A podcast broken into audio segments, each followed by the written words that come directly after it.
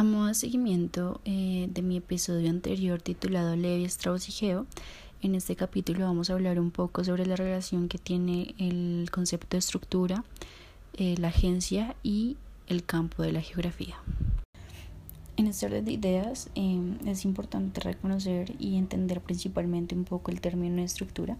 que pues bien puede ser entendido como un ente ordenador, regulador, modelador e incluso sistemático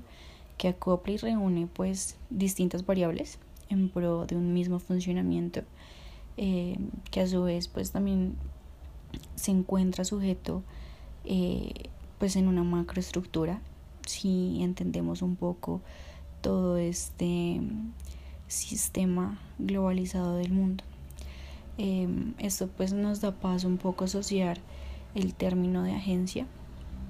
que puede ser comprendido y analizado también como un ente articulador y estructurante que se acopla sobre el espacio geográfico.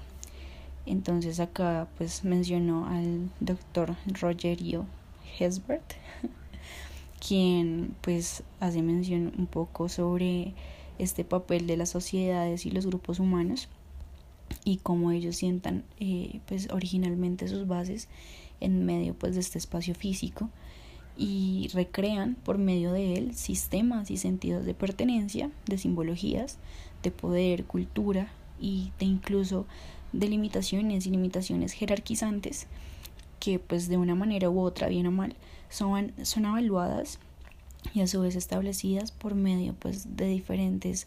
agencias que se interponen y se construyen sobre los propios territorios. Todo esto pues en pro de unos intereses pues propios del individuo que a su vez pues también se encuentra sujetos eh, a su actuar en sociedad entendiendo pues que el sujeto pues es un ser social. Es decir y a modo de conclusión para cerrar este capítulo que entendemos la agencia y su relación con la geografía con el espacio geográfico y también con las metodologías estructuralistas como un ente que postula genera y pues incluso moldea sistemas y nociones identitarias de las sociedades con base pues a un medio determinado que dentro de sí